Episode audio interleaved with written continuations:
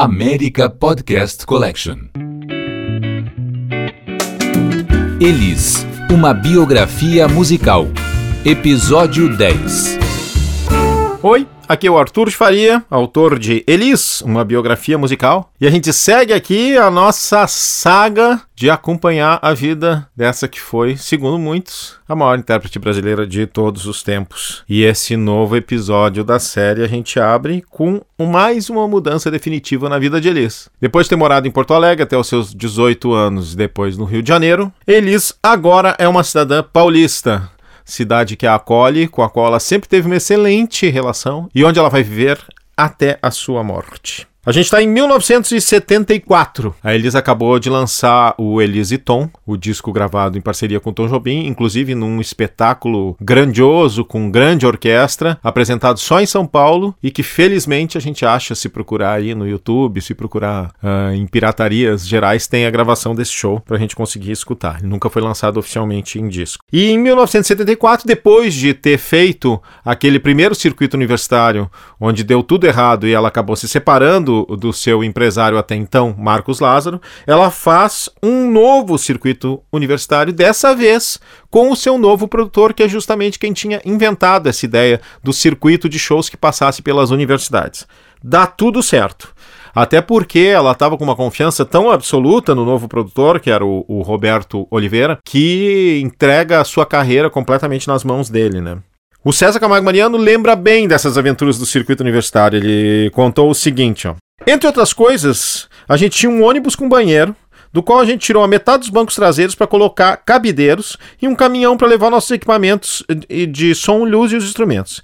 A gente sempre conseguia casa lotada com ingressos vendidos antecipadamente e os estudantes arrecadavam uma considerável soma de dinheiro para os seus diretórios acadêmicos. Quando a gente chegava numa cidade, a gente se sentia como um circo mambembe, com muito orgulho. Terminado cada espetáculo, recebíamos o público, íamos jantar, desmontávamos tudo, quando dava, dormíamos em algum hotel da cidade, caso contrário, seguíamos viagem logo logo após a desmontagem, dormindo no ônibus. Elis era a maior cantora do Brasil, né? Tinha feito muito sucesso e estava aí nesse clima mambembe de desbravar novos públicos.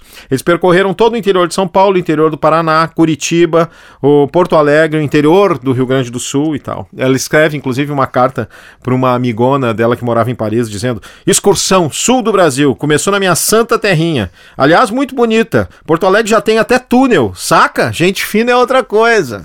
Nesse 74 em que ela lança o Elise Tom, ela lança mais um disco espetacular da sua carreira. É o Elis, de 1974. A parte central do disco são três músicas inéditas do Milton Nascimento e três da dupla João Bosco e Aldir Blanc, que são dos compositores que ela mais gravaria na vida. Vamos ouvir uma dessas obras-primas, que é uma música até então inédita do Milton, que ele gravaria depois da Elis. Ponta de Areia. Olha só, tem uma coisa interessante uh, nessa gravação que é legal prestar atenção, que é o seguinte, a música é tão quebrada, a música do Milton ela é tão, tão irregular assim na, no seu andamento que a gente pode ouvir um metrônomo, que é aquele aparelhinho que serve fazer para marcar o ritmo, tac, tac, na música inteira. Era um artifício que eles usaram, né? A Elis foi das primeiras pessoas a usar no Brasil. Marcar o andamento para que a música não terminasse mais rápida do que começou, ou mais lenta e tal, uma coisa que hoje praticamente todo mundo usa. Mas o interessante é isso, usar para se guiar nesse inferno de, de ritmos quebrados que eram as canções do Milton Nascimento dessa época. Vale escutar, vamos ouvir aí.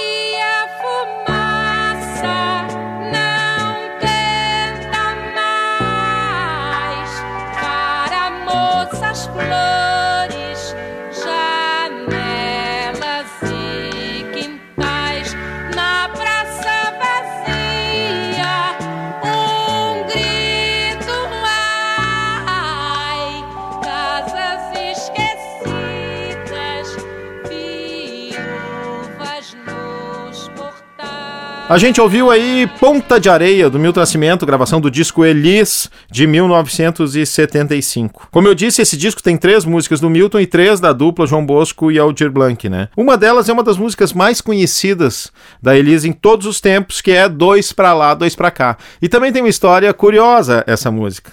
É aquele boleirão, né? Aquele boleirão bem, bem cafona, com aquele arranjo todo né, bem no estilo dos anos 50, mas originalmente, quando João Bosco mostrou a música para Elise e para o César, era um baião animado, metido engraçado. E quem teve a ideia de mudar isso foram eles mesmo, a Elise e o César, mostrando mais uma vez que ela, ela era sempre foi uma intérprete que era quase uma compositora junto, né? O César comenta esse tipo de trabalho que eles faziam. Ele diz assim, ó, na hora da gente conversar, sentávamos no chão os quatro, o João Bosco, o Aldir Blanc, a Elise e eu. Ele mostrando a música e a gente conversando sobre aquilo, a leitura do texto, era o que mais me fascinava, pena que a gente não podia gravar essas coisas. Essa leitura de texto era a coisa mais fantástica do mundo, porque de um lado quase que acabava virando mais umas 10 músicas, e de outro era uma decupagem assim cinematográfica, teatral daquele texto. Esse era o grande barato da Elise e a grande curtição dos autores, porque eles tinham certeza de que a obra seria entendida, esmiuçada nas últimas consequências por ela. Era muito gostoso. Vamos ouvir aí então esse clássico do repertório da Elis, que era originalmente um baião e que a gente não consegue imaginar como um baião, né? Porque é esse boleirão aí que a gente ouve desde sempre, né? Sentindo frio em minha alma, te convidei para dançar. A tua voz me acalmava. São dois pra lá, dois pra cá meu coração traiçoeiro batia mais que o bongo, tremia mais que as maracas, descompassado de amor.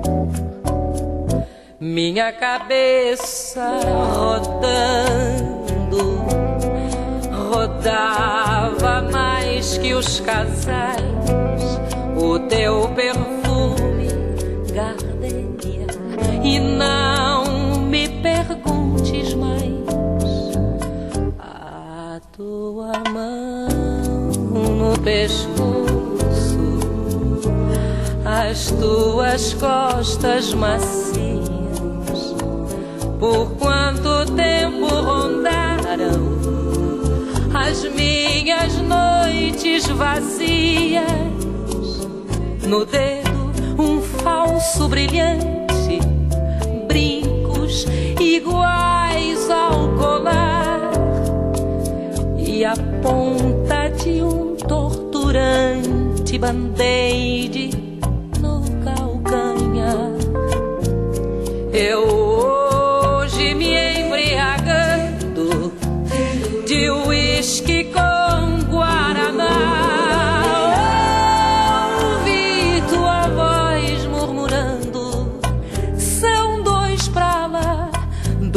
pra cá.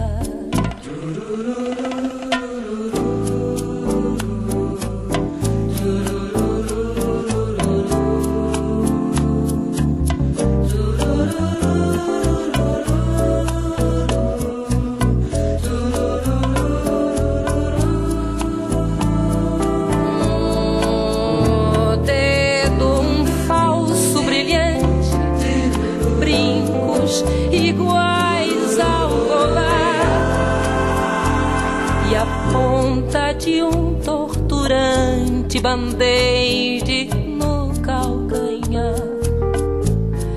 Eu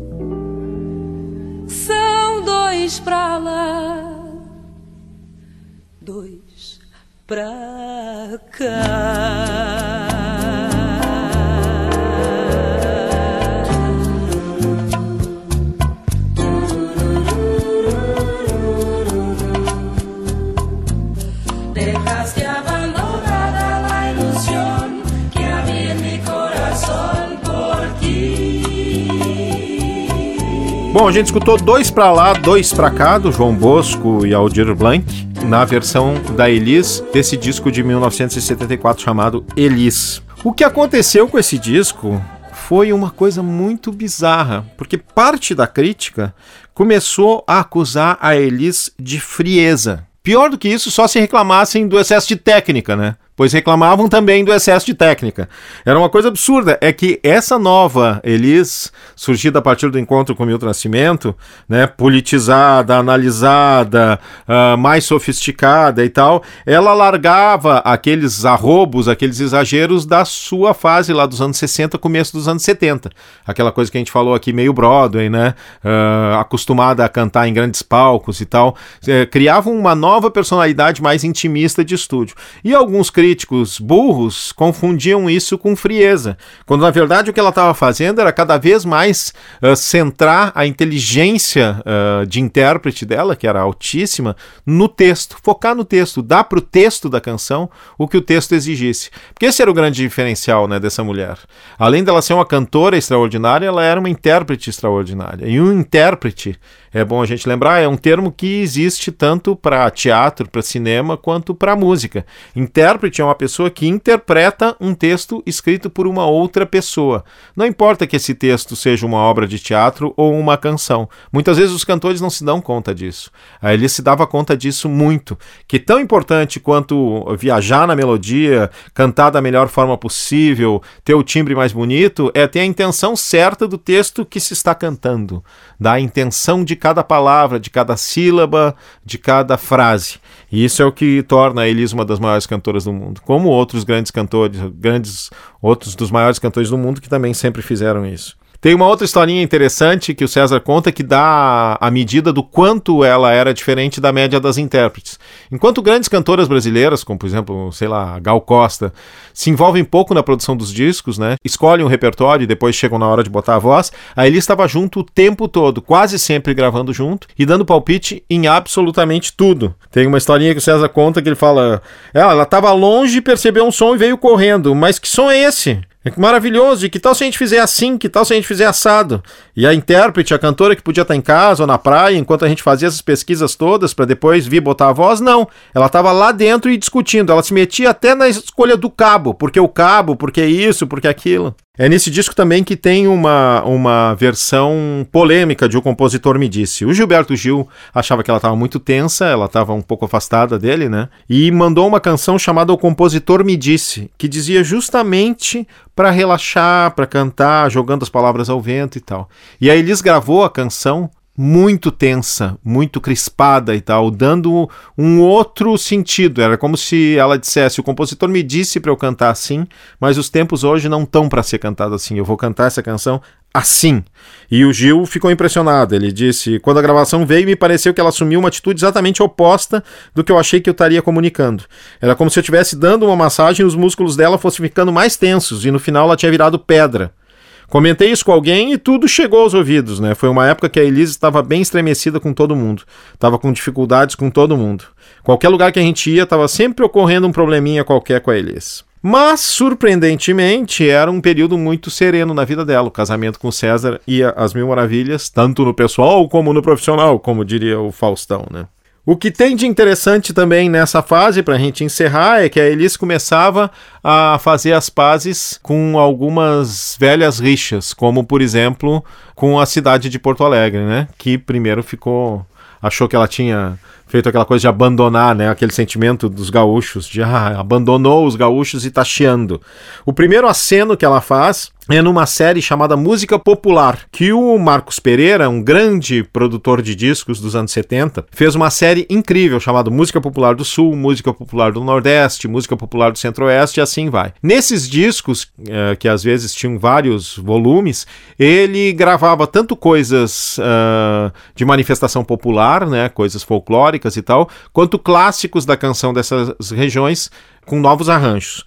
O disco de música popular do Sul, a grande atração, a grande convidada é a Elis, que aceitou fazer e aceitou fazer, inclusive cantando arranjos do Rogério do Prá. O Rogério Duprá era o maestro por trás da Tropicália. Como a gente viu nos episódios anteriores, a relação da Elis com a Tropicália foi bem tensa, né? Num primeiro momento, ela xingou os caras, disse que aquilo era jogada de marketing, que de música não tinha nada.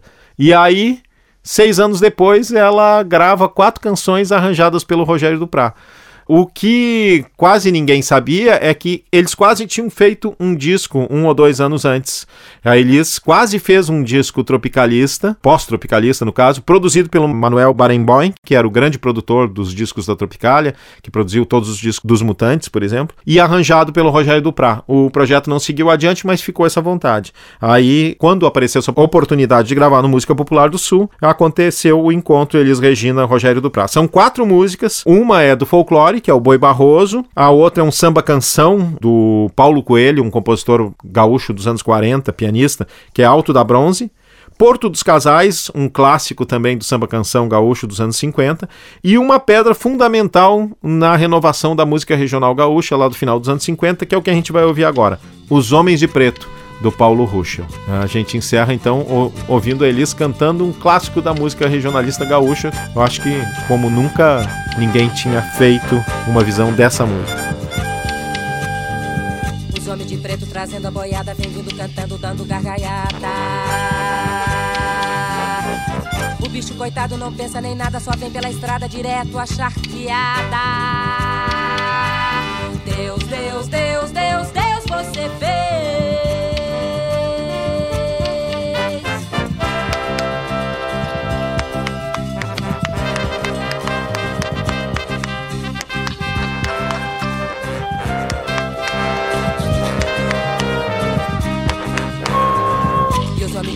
Trazendo a boiada, vem vindo cantando, dando gargalhada.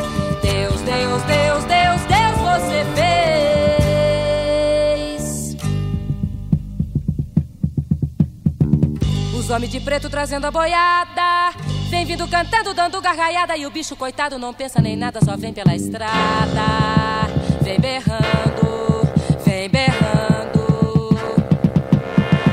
O gado coitado nasceu, foi marcado. E aí vai condenado na estrada berrando a querência, deixando e os homens marvados empurrando, gritando: Toca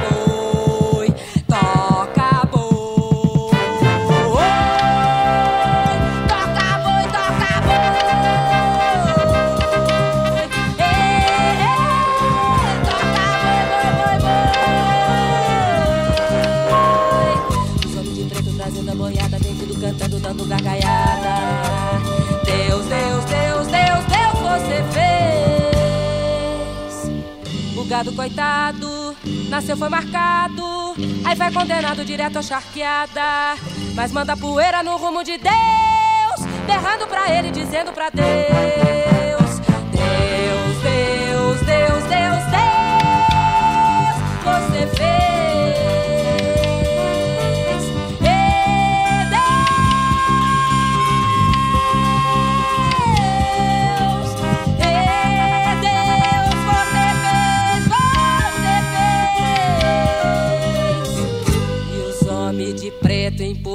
boiada, vem vindo cantando, dando gargalhada. Deus, Deus, Deus, Deus, Deus, você fez.